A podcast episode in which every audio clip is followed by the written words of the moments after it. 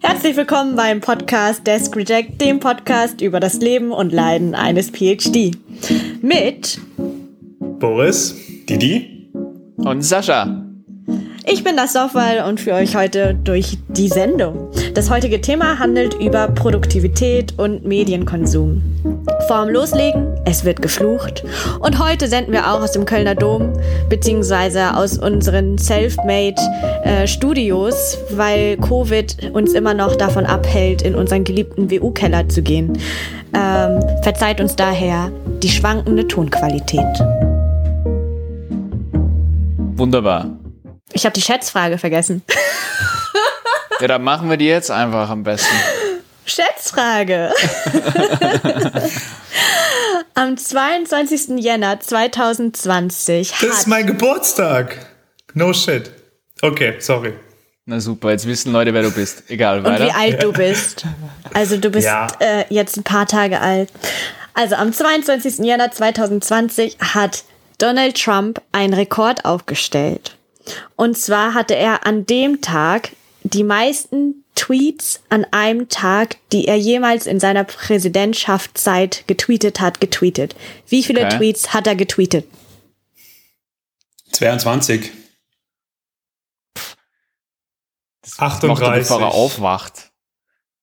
73. Gut. Die Auflösung der Schätzfrage gibt es dann am Ende. Die Frage vereint üblich unsere beiden Themen heute, Produktivität und Medienkonsum. Äh, ich würde direkt starten mit äh, Didi, wann fühlst du dich denn produktiv? Produktiv, eindeutig am Morgen. Also ich bin so Morgenmensch und bei mir hört der Tag eigentlich mit 12 Uhr auf. Also in, in, meinen Augen sollte man nach 12 Uhr nicht mehr arbeiten. Wie ein wahrer Auch meine Meinung, mein Tag beginnt aber erst um 11. Also. ja, also das ist wirklich meine Zeit. Meine Zeit beginnt so zwischen, es ist zwischen 6.30 Uhr und 12 Uhr und einer Minute. In dem Moment, wo die Mittagsglocke läutet, bin ich eigentlich nur mal auf Halbgas unterwegs.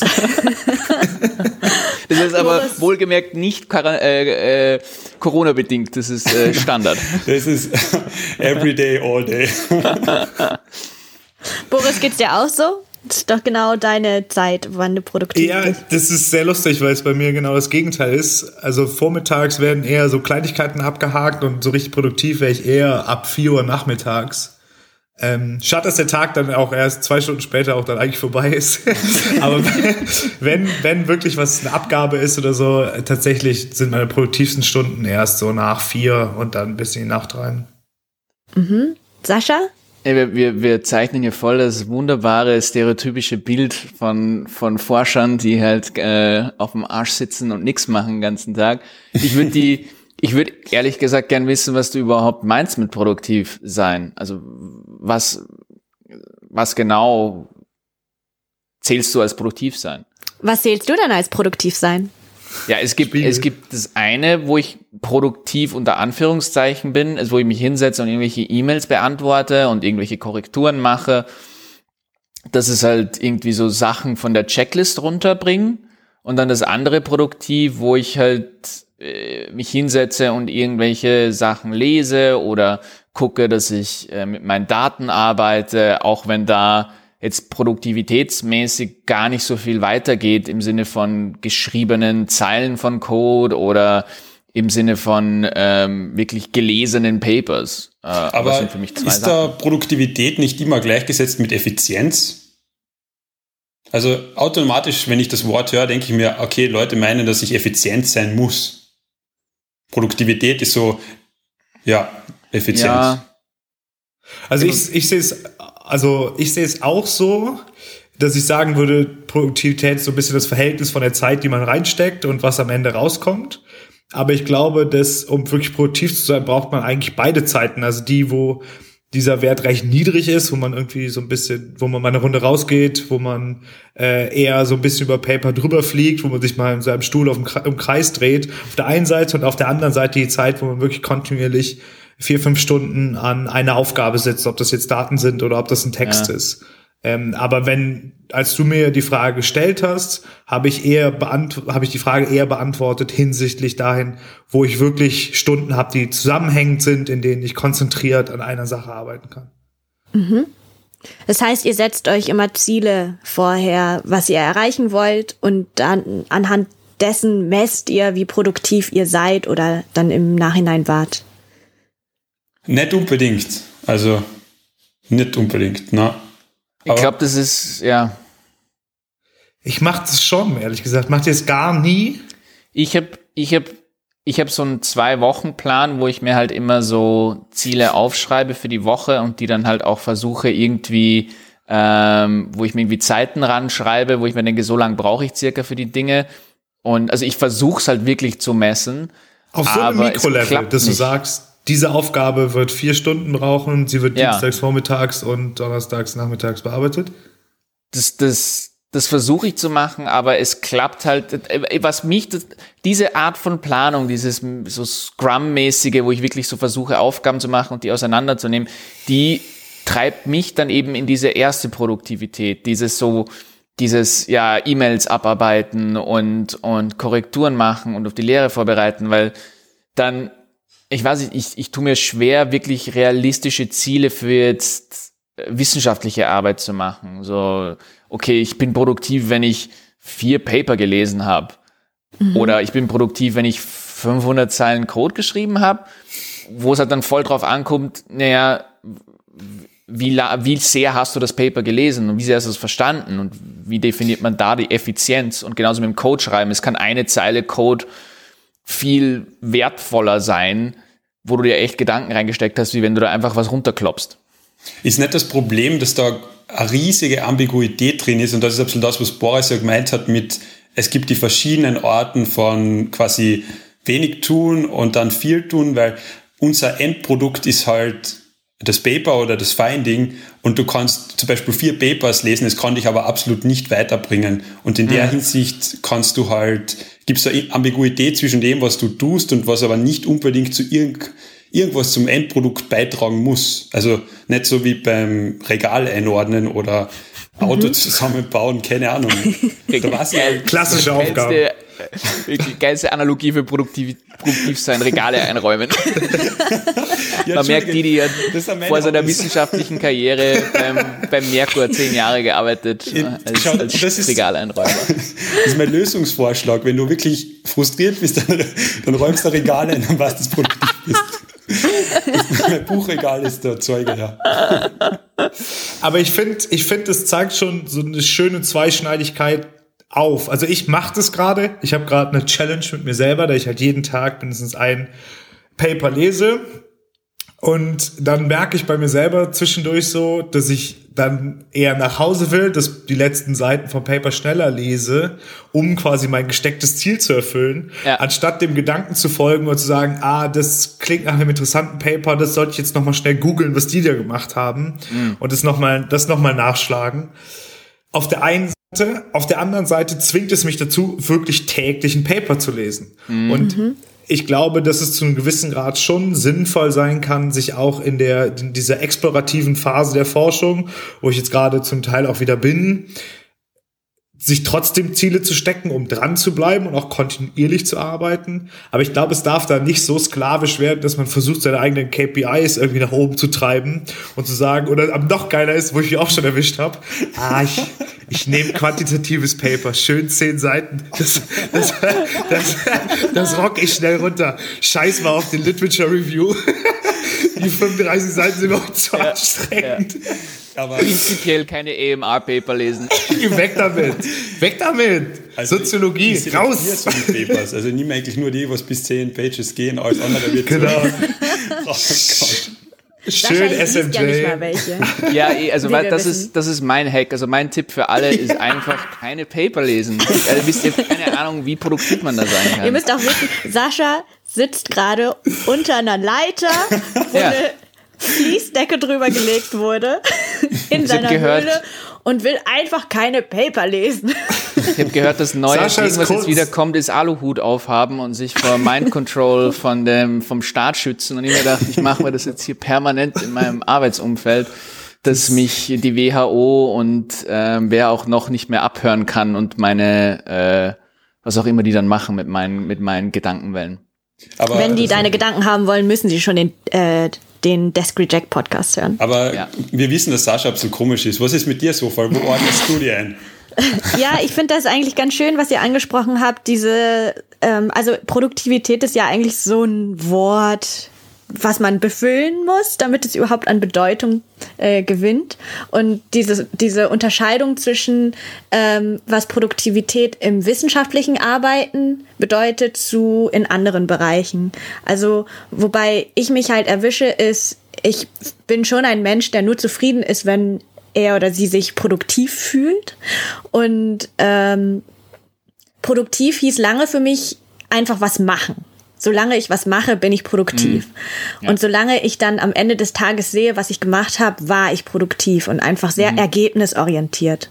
Mhm. Und jetzt muss ich mich schon sehr, ja, jetzt muss ich umdenken, dass ähm, in der Wissenschaft Ergebnisse auch nicht so sichtbar sein können.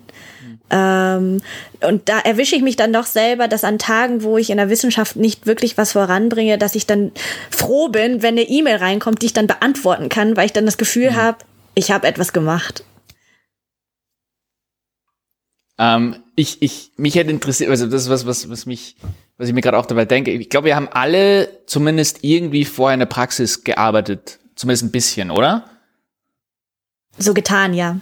Ja, also wir haben halt, wir sind nicht, wir sind nicht diesen vielleicht naturwissenschaftlichen Weg gegangen, wo man sagt, von Eintritt in die Uni bis wirklich ans Ende des Lebens ist meine Forschung. Und da frage ich mich, ob dieser Produktivitätsgedanke aus der Arbeit kommt. Also so, wenn man wirklich auf, also wenn man reingeht in die Bildung, so mit dem Forschungsgedanken, ich frage mich, ob dieser Produktivitätsdrang bei sagen wir, ich nenne es einfach geborenen Forschern oder sonst was, ob der, der existiert, so in dieser Art, dass man das Gefühl hat, was wir jetzt angesprochen haben, so es muss irgendwas von der To-Do-Liste abgearbeitet werden, weil sonst ist man, hat man keinen Wert als Menschen fast. Ich, okay. Ähm, also so, das letzte ist schon sehr krass. äh, aber ich glaube schon, dass wir so geprägt sind. Keine Ahnung, geborene Forscher. Ich fühle mich jetzt nicht so. Ja, eben sind wir selbst, alle eben nicht. Also ich hatte eigentlich auch nicht die Intention, in die Forschung zu gehen, aber selbst wenn ich das gehabt hätte, von Anfang an. Im Studium wird dir ja das Gleiche vermittelt. Du hast immer Deadlines, du hast Abgaben, du musst produzieren und du hattest eigentlich mhm. gar nicht so Freiraum, um frei zu denken. Also so ging's mir, obwohl man an der Universität ist. Okay. Und jetzt im PhD-Studium ist das erste Mal, äh, dass ich plötzlich Freiheit habe, zu denken und nachzudenken ja. und auch Umwege zu gehen und äh, unnötige, in Anführungsstrichen, Sachen machen zu können. Mhm. Also ich finde, wir sollten generell viel mehr über unsere Papers reden. Also mir kommt vor, auch jetzt bei uns auf der Uni, also wirklich im wissenschaftlichen Personal ist mir das zu wenig, dass wir eigentlich über das reden, was wir lesen. Und, und das ist, a, ist eigentlich schade, weil ja unser Kernpunkt ist halt zum großen Teil das Denken. Und das hat Sofal ja vorher gesagt, ähm, jetzt hat man die Freiheit wirklich zum Denken.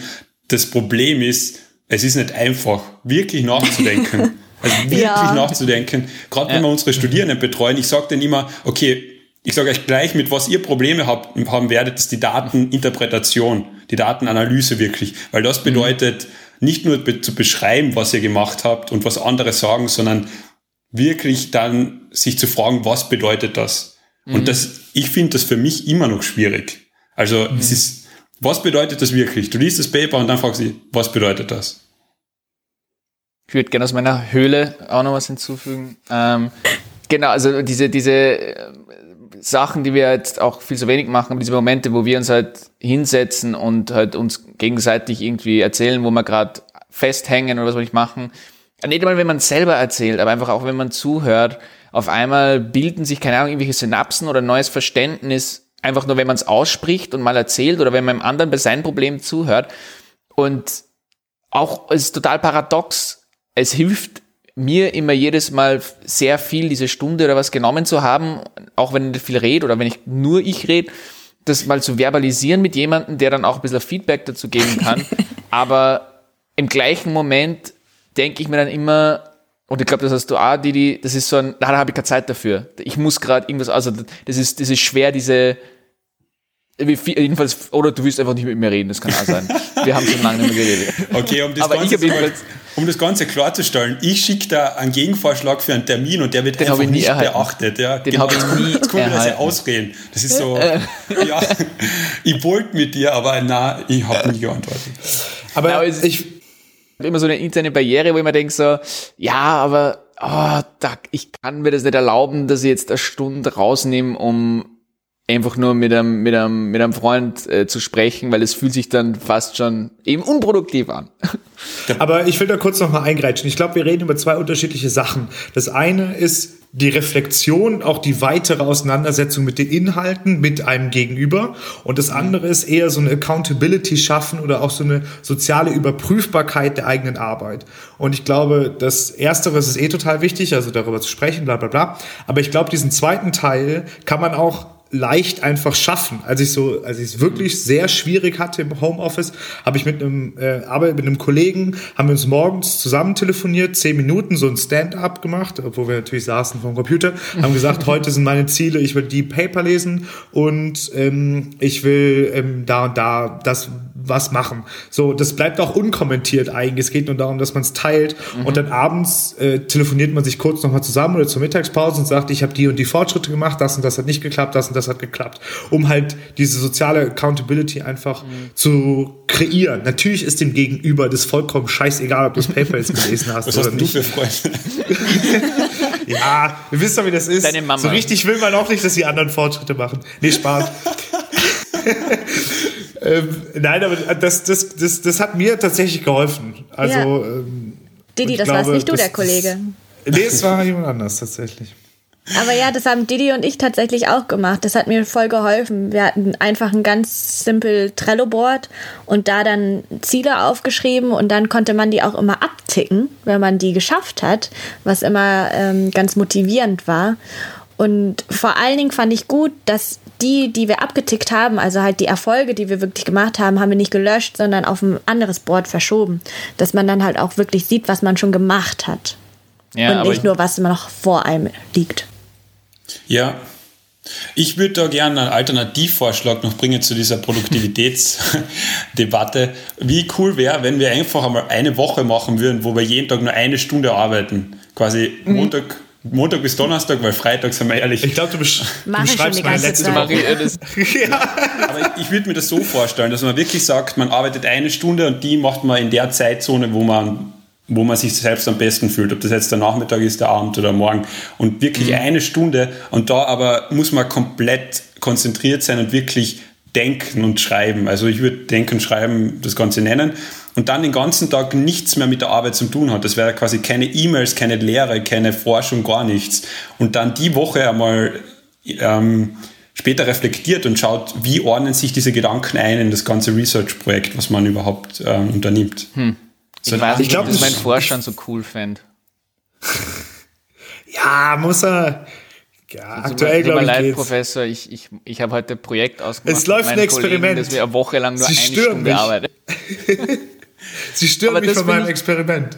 Ich finde es cool, das könnte man umlegen eben auf, dass man vielleicht nicht komplett die E-Mails abdreht und einfach nicht mehr verfügbar ist für eine Woche, weil ich glaube, das geht in unserem in ja, keinem wo? Job, dass du dann, dass du dann einfach alles ignorierst um dich herum. Ähm, aber man könnte halt machen, dass man sagt, okay, nur eine Stunde an der Forschung arbeiten.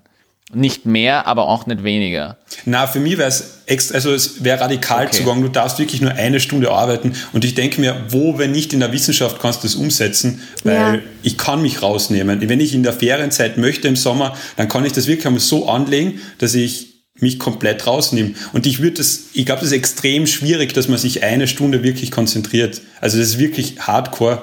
Ähm, und dann aber wirklich den ganzen Tag was anderes macht. Also ich meine Freizeit und nicht arbeiten. Das ich glaube auch, gespannt, dass es funktioniert. Ja. Und zu schauen, okay, wie ordnen sich die Gedanken ein? Was hat das? Also man muss halt wirklich, das ist, man muss das sehen wie ein Marathon, den man läuft, eine Stunde lang, jeden Tag. Und man läuft fünf Marathons. Aber ich, ich beobachte bei mir einfach was anderes. Also ich glaube, dass das für mich nicht gut funktionieren würde, oh. weil ich beobachte, dass, dass bei mir eher so im Hintergrund die ganze Zeit Gedanken laufen. Mhm. genau das ist es ja. Und, aber quasi du hast dann den ganzen Tag Zeit für diese Hintergrundgedanken. Weißt? Ja, okay, okay, fair Die Hintergrundgedanken werden bei mir den ganzen Tag einfach nur, du sollst arbeiten, du sollst arbeiten, du sollst arbeiten, das ist eine scheiße Idee, das ist eine scheiße Idee, das ist eine scheiße Idee. Ja, aber, aber allein die, ich hasse die, die, ich hasse die, die, ich hasse, ich verliere meinen Job, ich verliere meinen Job. Warum hast du Fidi gehört? Bist du wahnsinnig? ich glaube, was dabei jetzt herauskommt, und ich glaube, das bei vielen ist es einfach vor allem bei der Arbeit, man merkt halt, dass jeder ziemlich anders tickt. Und man muss, was er die, glaube ich, ansprechen wollte, ist, man muss irgendwie seine, seine mentale Höchstleistung irgendwie versuchen abzurufen für die Forschung, sei das indem du es versuchst, dass du dich eine Stunde lang am Tag fokussierst, was für einen anderen vielleicht heißt, ähm, vier Tage der Woche nichts mit Arbeit zu tun und dafür einen Tag voll reinbrettern. Ähm, ähm, aber ich glaube, das ist von Person zu Person anders. Ähm, und ich weiß nicht, ich würde vielleicht, weil wir jetzt, glaube ich, echt schon gute 20 Minuten drüber geredet haben, das Sofa überlassen, äh, das, das, das die nächste brennende Frage anzustoßen. Ich mache aber so schöne Übergänge eigentlich. Ich hatte schon so eine schöne Übergangsfrage. Verdammt. Die muss man nicht auf der Metaebene. ich schneide mich einfach raus. ich wollte nur noch einen Gedanken, äh, abschließenden Gedanken zu dem Thema sagen, dass ähm, wenn man so eine eigene Lösung findet, also klar muss jeder und jede seine eigene Lösung finden, aber was mir einfach aufgefallen ist bei solchen Experimenten, also Didi und ich haben mal so eine Sprintwoche gemacht, wo wir wirklich gesagt haben, okay, anderthalb Stunden konzentriert arbeiten, dann wirklich Pause machen und dann nochmal anderthalb Stunden konzentriert arbeiten und dann auch Schluss. Und da war ich so produktiv und seitdem wir das gemacht haben, Didi, deswegen habe ich mich jetzt auch zurückgezogen, die zwei Wochen, bin ich so unzufrieden mit mir selber, weil ich dieses Produktivitätsniveau nicht nochmal erreiche. Und ähm, ja, also solche Experimente Experimente können auch gefährlich sein. so, was ich euch jetzt noch fragen wollte. Und jetzt der Übergang. Womit lenkt ihr euch denn ab? Oh. Oh. jetzt ganz offen. Wir sind ja anonym. Ja. ja, laufen gehen. Laufen gehen ist auch so trügerisch, wenn man denkt, boah, da war ich jetzt urproduktiv, da war ich jetzt zwei Stunden laufen, jetzt muss ich erstmal was kochen, okay, jetzt muss ich kurz chillen und zack ist es Abend. Und also dann war's das auch. Also das ist, ja, das war ein guter Zeitfresser. Und Call of Duty. Muss ich auch ganz ehrlich sagen, Call of Duty. Aber das, ist es was, ist es, um, um die Frage zu verstehen, ist es was, was du in deiner Arbeitszeit machst, um dich abzulenken? Es hört sich eher so nach an, so wo du halt wirklich Zeit rausnimmst, sei es nach der Arbeit oder zum Laufen mal während der Arbeit. Ach so, ja, es ist schon, also aktuell in der gegebenen Situation ist es schon während der Arbeitszeiten. Ansonsten, ach so, läuft nebenbei Call of Duty. Kurz einmal Warzone gewonnen, gar kein Problem. Ähm, Ach so, ihr meint es eher so, wenn ich ja wirklich am Schreibtisch sitze. Ja, ja Social Media ist schon ein großes ja, Problem. WhatsApp. Arbeitskollegen quatschen, Kaffee holen. Es gibt ja. genug. Ja, beim es ich, genug, ja. es ist, also ich, ich finde, ich tue mir da mega schwer und ich weiß nicht, ob das generell so ist, aber das Komische ist, bei mir die krassesten ablenkenden Gedanken, wo ich halt wirklich, wo mein, mein Kopf, warum auch immer, sich richtig Gedanken macht, was ich denn alles anders machen könnte, ist halt wirklich, wenn ich mich hinsetze und irgendwas arbeiten sollte. Wenn ich, sobald ich ein Paper aufmache, was ich unbedingt lesen sollte, schießen mir 35 Sachen in den Kopf, die ich jetzt kurz noch checken sollte, die ich noch nachsehen sollte, die ich lieber machen sollte. Äh, und das kann echt eben sein von Handyablenkung zu Social Media oder auch einfach andere Paper zu suchen. Einfach weil ich mich mit dem Paper nicht auseinandersetzen will. oder mhm. wenn ich, wenn ich schreiben sollte, meinen Daten, irgendeinen Code schreiben sollte, statt dass ich das tue, verbringe ich eine halbe Stunde irgendwie auf, auf Econ Twitter oder auf Stack Overflow und ziehe mir 15 Tutorials und, und Bücher raus, die ich nie lesen werde, aber wo ich dann das Gefühl habe, das war auf jeden Fall sehr, da habe ich mich auf jeden Fall nicht abgelenkt, ich war sehr produktiv. Aber wo ich dann das Gefühl habe, dass ich dumm bin. Was ist der größte Versuchung oder was ist eure größte Versuchung? Also was, was ist am schwersten quasi nicht zu öffnen? TikTok. Instagram. Instagram haben wir was, TikTok und ja, bei mir ist, glaube ich, schon WhatsApp. Call of Duty. ja, Call of Duty, das geht schon. Das sind Unsere bei mir so, das Analytics, so, Alter. Ja. So eine Ablenkung, keine Ahnung. Oh, Aufmerksamkeit, love it. Ähm, nee, bei mir ist, glaube ich, schon WhatsApp. Call of Duty geht ganz gut. Ich meine, auf der, auf der Uni gibt's ja auch keine Playstation. Noch nicht. Aber ist das nicht geil? Also, äh, so hat uns jetzt zum Medienkonsum hingeleitet, oder? Und jetzt reden wir eigentlich, ist, sind das Medien? Also ist das jetzt Medienkonsum? Weil eigentlich, ja, schon. Oh Gott, jetzt, brauch, jetzt kommen die Definitionshengste hier. Okay, ähm. möchte ich gar nicht, sondern eher so, ja. Bei Hengsten ziehe ich mich raus. Nachvollziehbar. Toxic Masculinity. Ich glaube, da, da, da liegt auch wirklich eine große Gefahr, äh, diese Scheinproduktivität. Also so Inhalte, die irgendwie auf den ersten Blick doch irgendwie wertvoll erscheinen oder einem irgendwie auch äh, intellektuell ein gutes Gefühl machen äh, in Bezug auf die eigene Forschung, aber natürlich tatsächlich eigentlich so Medium wenig oder Medium viel bringen. Ich habe zum Beispiel eine große Faszination für Lebensläufe von anderen Forscherinnen und Forschern und dann gucke ich immer, was die sonst so gemacht haben, womit die so angefangen haben, welchen Unis die waren und so. Das ist super irrelevant, aber ich bin halt da hingekommen, indem ich mir halt einfach ein Paper von denen angucke, auf welcher Uni sind die eigentlich, ja. ach, wo haben die denn ihren PhD gemacht? Gemacht? Ja. Worüber haben die jetzt zuerst geschrieben? Und es interessiert ja wirklich absolut Nüsse. Also wenn das jetzt nicht irgendwie so 15 Leute sind, die relevant für mich sind, das ist ja wirklich super unwichtig.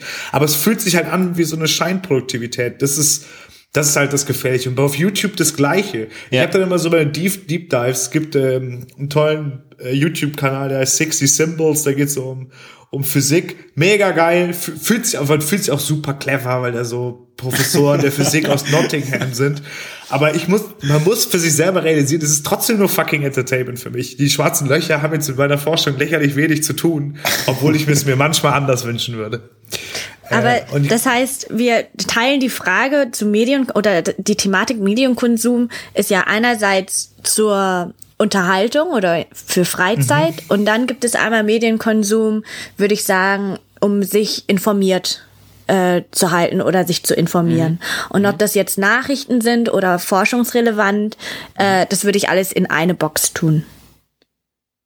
Ich habe da vor kurzem einmal den Moment gehabt, da habe ich ähm, das Wall Street Journal als App installiert, ähm, um während der Unterrichtszeit quasi ein bisschen up to date zu sein in der Hinsicht mehr. Und dann schauen wir mhm. halt die Business Section an und habe da drüber gescrollt und habe ich gemerkt, eigentlich ist das gerade voll umsonst, weil klar mhm. bekomme ich so Updates, aber ich kenne mich mit keinem von den Artikeln dann wirklich aus. Und das mhm. heißt, mir, mir fehlt als Lecturer eigentlich das tiefere Verständnis, wie ich das einordnen kann. Und dann habe ich gedacht, okay, das ist, äh, ja, ich, ich schieße mal gerade selber in den Fuß, weil ich kann es dann eh nicht optimal verwerten. Und was hilft es ja. mir als Vortragender, wenn ich mich nicht tiefer mit der Materie auseinanderkenne, also auseinandersetze? Ja. Da, da würde ich mich eh, würde ich auch eigentlich interessieren, eben, das hast du eigentlich schon angesprochen, aber jetzt wollen wir sagen, eben über den Medienkonsum neben den Papers, die man liest, ist, seht ihr das als sinnvoll, eigentlich Tagesnachrichten mitzuverfolgen? Das ist, das ist mein Lieblingsthema. Danke, dass du es dass überleitest. Ich mache einen Rant ist nicht vollständig meine Position, ich überspitze sie etwas, aber ich halte Tagesnachrichten für absolut irrelevant. Ich halte es wirklich für Quatsch, sich Außer jeden Sport. Tag reinzuziehen. Ja, ja, und natürlich Call of Duty Nachrichten, die neuesten Patch Notes. Welche Waffen sind geiler jetzt? Was ist genervt worden? Aber alles andere alles ist komplett irrelevant. es ist vollkommen scheißegal, was irgendwie der Bundes, der, der Ministerpräsident von Niedersachsen entschieden hat, wenn ich in Wien wohne. Ich verstehe schon, dass es irgendwie ein großes Bedürfnis ist zu wissen, wieso sich die Gesellschaft weiterentwickelt, bla, bla, bla. Aber ich glaube, dass Tagesnachrichten einem da grundsätzlich im Weg stehen und mhm. es eigentlich immer schwieriger ist zu begreifen, was die größeren Dynamiken sind, wenn man mhm. jeden Tag guckt, was irgendwie Merkel gesagt hat, was der Drosten gesagt hat. Man kriegt sowieso mit. Die wichtigen Sachen kriegt man sowieso mit und man mhm. sollte, glaube ich, eher die Augen offen halten für wirklich gute äh, tiefergehende Artikel und mal wirklich sich davon befreien, wissen zu wollen, was jetzt heute oder gestern entschieden worden ist. Who mhm. cares? Und ich mach's wirklich so gut wie gar nicht. Ich habe alle Nachrichtensachen deinstalliert. Ich gucke die Tagesschau nicht. Ich gucke nicht auf Spiegel. es ist mir wirklich egal. Es geht mir besser. Es geht mir besser. Ich bin, ich bin glücklicher. Und ich habe auch nicht das Gefühl, dass wirklich Dinge verpasst werden. Boris, man und könnte. Bilde mir ein, warte, und ich bilde mir ein, dass es so. Ey, dass so die größere Dynamik besser wird. Das ist, mein, das ist mein zentraler Rant dieser Folge. Machen wir nicht kaputt. Okay.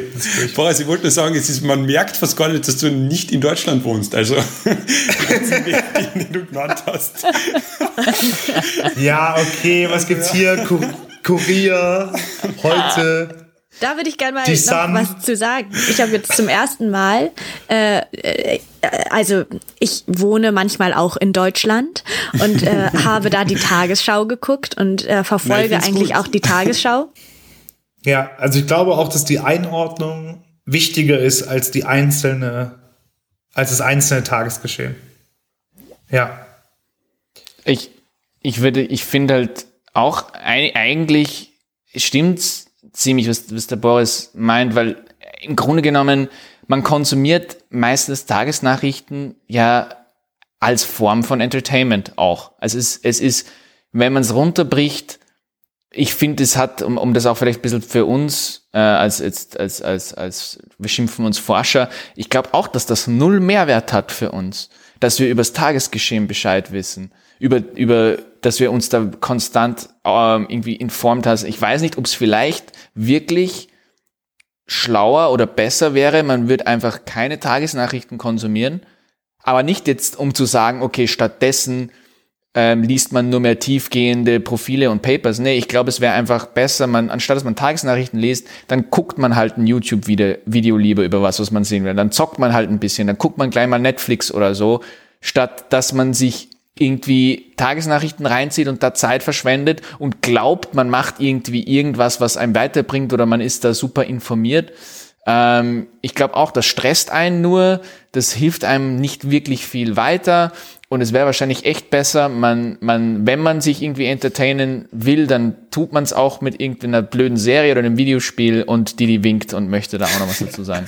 ja, damit ich nicht immer ins Wort fall. Ähm ich bin da voll bei euch eigentlich, weil ich glaube, die Art, wie wir jetzt Medien konsumieren, ist eindeutig oberflächlicher oder viel schneller, viel kürzer. Und sie ändert natürlich unsere Art zu denken auch. Und uns, eine unserer Kernfähigkeiten als Wissenschaftlerinnen und Wissenschaftler sollte es sein, das, was wir vorher gesagt haben, wirklich in der Tiefe über ein Thema nachzudenken. Und da nehmen wir uns eigentlich diese Fähigkeit, wir bauen sie weiter ab oder also wir zerstören mhm. sie zu einem gewissen Grad, weil wir die ganze Zeit springen. Also es geht von einem Thema zum anderen, von einem Thema zum anderen und keines wird wirklich dann analysiert in der Tiefe. Ja. Aber wie kriegt ihr es dann hin, euch auf dem Laufenden zu halten? Vielleicht nicht tagesaktuell, aber so tendenziell. Podcast. Ich ja, ich glaube, Podcast zur Änderung. Ich mache halt wirklich so eine, Doppelstra also so eine Doppelstrategie, wenn ich Lehre habe, ähm, in der Zeit, wo ich lehre, da schaue ich mal so Business News an, weil dann kann ich auch so, ich glaube schon für Studieren ist es oft interessant, wenn du einfach Bezug nimmst auf das Tagesgeschehen. Wenn du sagst, okay, habt ihr das gelesen, habt ihr das gesehen, das passiert gerade und das bezieht sich auf unsere Inhalte in der Art und Weise. Aber wenn Urlaub ist, äh, Urlaub, Entschuldigung, wenn mehr Freizeit ist. Urlaub, äh, Global Pandemic, äh, Urlaub. Ich, ich glaube, unsere Zuhörer, ja, die wissen eh schon, wie ich, also, wo ich einzuordnen bin, aber dann schalte ich das aus. Also dann ist für mich, ja, probiere ich da echt Ab Abstand zu nehmen. Gibt's, ich, ich, bevor, ich habe, ich weiß, was ich gerade angezeigt habe, ähm, aber gibt's irgendein sowas, sowas, sowas, was nicht Papers ist, was es nicht klassische Tagesnachrichten sind, was ihr aber gerne konsumiert, um trotzdem irgendwie up-to-date für uns zu sein. Zum Beispiel für mich, was ich großartig finde, sind ausgewählte Newsletter, zum Beispiel von Nature oder Science oder von, von ähm, Psychology Digest, die ich halt bekomme und die gucke ich mir nicht immer an. Aber dann, wenn ich einmal im Monat eins aufmache, finde ich es halt unglaublich interessant. Dann ist, sind da oft so kleine Snippets drin, so wie zum Beispiel diesen einen Nature-Artikel da, worauf wir unsere äh, Folge zu Ängsten aufgemacht, aufgehängt haben. Der ist, soweit ich mich erinnere, einerseits ja von einem Kollegen, aber dann auch in meinem Newsletter drin gewesen, bin ich darüber gestolpert. Habt ihr auch so irgendwie sowas, so was jetzt nicht unbedingt ähm, Zeit im Bild oder Tagesschau oder sonst was ist, äh, was euch trotzdem so ein cooler Tipp ist, um, um up to date zu bleiben als Forscher? Mm, was ich mir überlegt habe, was ich aber noch nicht wirklich äh, implementiert habe, ist so Twitter-Netzwerk. Also wirklich hm. äh, ja. Twitter-Netzwerk für nur für die Forschung zu machen und das relativ klein zu halten und wirklich nur Leuten zu folgen, die aktuell sind für meine Forschung, weil ich habe das heute gehabt, also wirklich heute ähm, habe ich einen Tweet von einem Professor gesehen, der genau in meinem Feld ist und das war ober cool, weil der hat sich genau auf ein Problem bezogen, was ich vor ein paar Tagen mit meiner Professorin quasi ähm, besprochen habe. Und mhm. das war so, das hätte ich sonst nicht gefunden. Mhm. Und mhm. ja. Econ Twitter ist ein Wahnsinn. Also so, es gibt ein paar Hashtags, R-Stats und Econ Twitter. Da ist es, also das ist unglaublich, über was man da drüber stolpert, wenn man im Feld ist. Äh, ich hätte noch einen schnellen Tipp, äh, und zwar äh, The Conversation. Und das ist ähm, quasi eine News-Webseite, wo die Artikel aber von Wissenschaftlern geschrieben werden. Okay. Und das sind immer eher so eine eher so eine Einordnung und sie beziehen sich häufig auf ihre eigene Forschung. Der Claim ist Academic Rigor, äh, Academic Rigor, Journalistic Flair. Äh, und das ist eigentlich ganz cool. Das sind, also es sind wirklich alle, alle Forschungsrichten, nicht nur unser Quatsch. Klingt äh, wie der Spruch auf der Rückseite einer Lind-Schokoladenverpackung. Mit Traubenuss. Unser Claim wäre das, äh, Academic Flair. Without any rigor. Yeah. Yeah. Without any nasty rigor. ähm, nee, also das kann ich empfehlen. Das, da da, da gucke ich immer wieder rein und die Artikelqualität schwankt, aber immer wieder sind wirklich sehr gute dabei. Ja, dann äh, danke für euren Input. Ich frage jetzt nochmal Sascha, haben wir heute einen Sponsoren? Mann, natürlich haben wir heute einen Sponsor. Ich meine, es geht ja nicht, dass es die wichtigste, die wichtigste Segment ähm, vergessen wird. Und die Folge wird uns heute gebracht von wirklich den Rettern in unserer Zeit, also ohne dem wir diese Corona-Krise nie überstanden hätten, auch wenn wir das Thema jetzt weglassen wollten. Wir müssen uns noch bei den essentiellen Arbeitern bedanken, also wirklich bei denen, die die, die, so die Mehr das, das soziale Netzwerk und, und unser Zusammenhalt garantiert haben. Und es geht natürlich um Fitness-Influencer, weil eben, was wäre die Quarantäne ohne unternehmerisch denkende Instagram-Models, die uns erklären, wie wir unsere Zeit im Hausarrest sinnvoll nutzen können. Sascha weil, spricht über sich selbst. Ja, genau. ähm, ist eine Werbung für mich, weil just wenn man denkt, dass die Post-Influencer-Zeitrechnung angefangen hat, geht es dank globaler Pandemie erst so richtig los. Und da kann man alles von fünf Minuten die Woche, um auszusehen wie The Rock, bis hin zu 60 Minuten sexy Booty Buster Workouts. Also Pamela Reif und Caro Dauer und Co. sind wirklich für uns hier und zur Stelle und kümmern uns um uns in der Quarantäne. Und als ob das noch nicht genug wäre, gibt es noch Rabattcodes auf Fairtrade, Mandelmail und Tides Sport Unterwäsche für die eigene Instagram-Karriere. Äh, und daher wollte ich unseren Experten fragen, Didi, welchen Instagram-Influencer hast du deine dicken Wadeln zu verdanken? das zeigt wieder mal, wie du mich nicht kennst, weil die sind überhaupt nicht dick und ich habe gar keine Influencers, denen ich folge. Also ein das großes Geheimnis. Sorry. Ein großes Geheimnis. Du hast doch bestimmt seine... irgendwelche Radfahrer, oder? Bitte? Hast du nicht irgendwelche Mountainbiker oder so? Na, ich bin mein eigener Influencer. Mountainbiker. Sein eigener, wow. Okay, also pure ja, ich schau mal halt, ich schau mal Pure Fotos Bescheidenheit an. von Didi. Er ist seine eigene Inspiration. Er stellt seinen Spiegel auf und radelt los. Nein, was, mich wirklich, was für mich Influencer, was mich voll influenzt, sind einfach nur Fotos von Bergen. Das muss ich schon sagen, ja. Also einfach Bergen, eine coole, ja, coole Landschaft. Das tönt mich ziemlich an, das gebe ich offen zu. ja. Okay.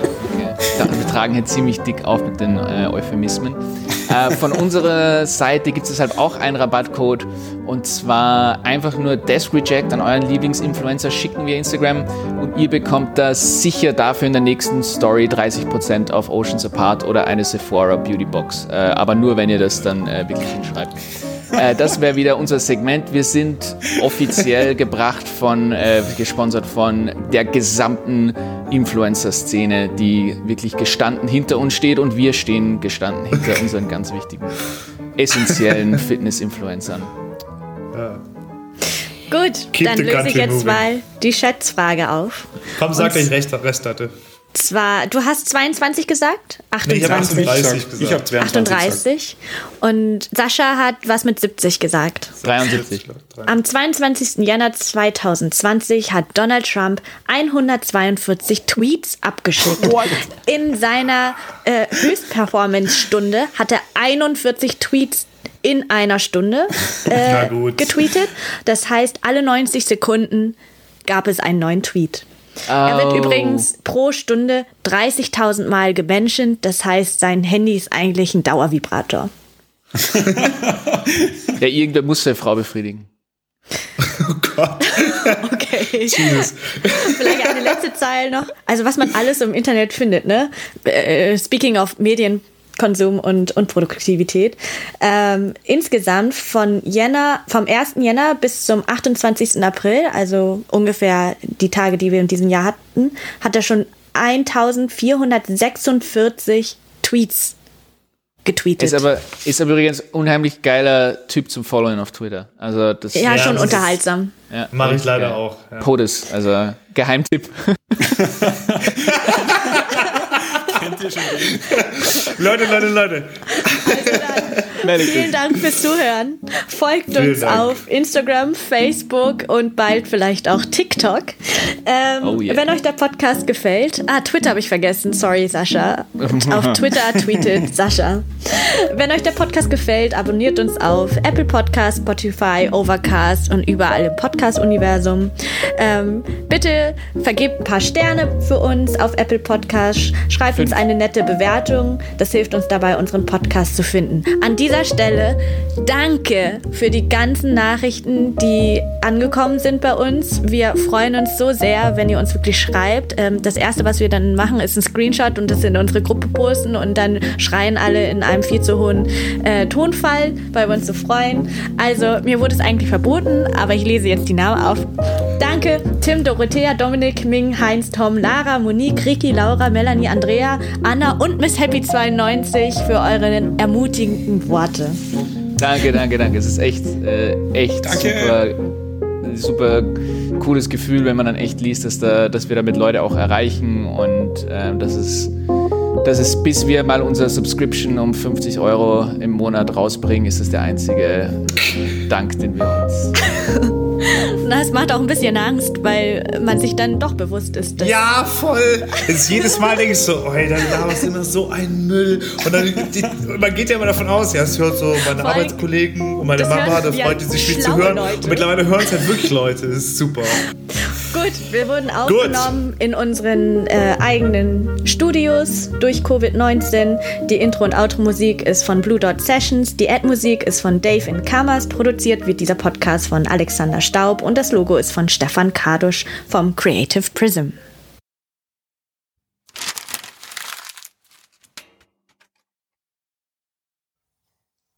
Alphabetisch. alphabetisch Künstlernamen oder alphabetisch richtige Namen? Ja, nee, Künstler. Ich also, sag zum Schluss. Ich sag einfach zum Schluss.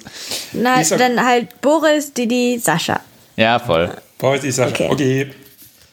Halt, okay, jetzt. Ähm, jeder, ich zähle runter. Nee, noch nicht, also, nee, nicht gleich. Jetzt habe ich noch einen Ausschlag drinnen, Alter. Das wird so Horror sein. Wahrscheinlich eine Stunde lang schneiden, bis ich draufkomme, so, oh, oh, das war der erste Klatscher. Ähm, passt. Ich zähle, ist jeder bereit? So Fall ist er nicht.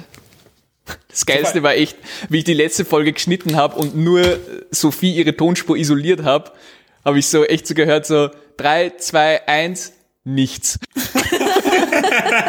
nur, so ein, nur so ein kurzes so, und dann nichts. Ich bin bereit. Okay, let's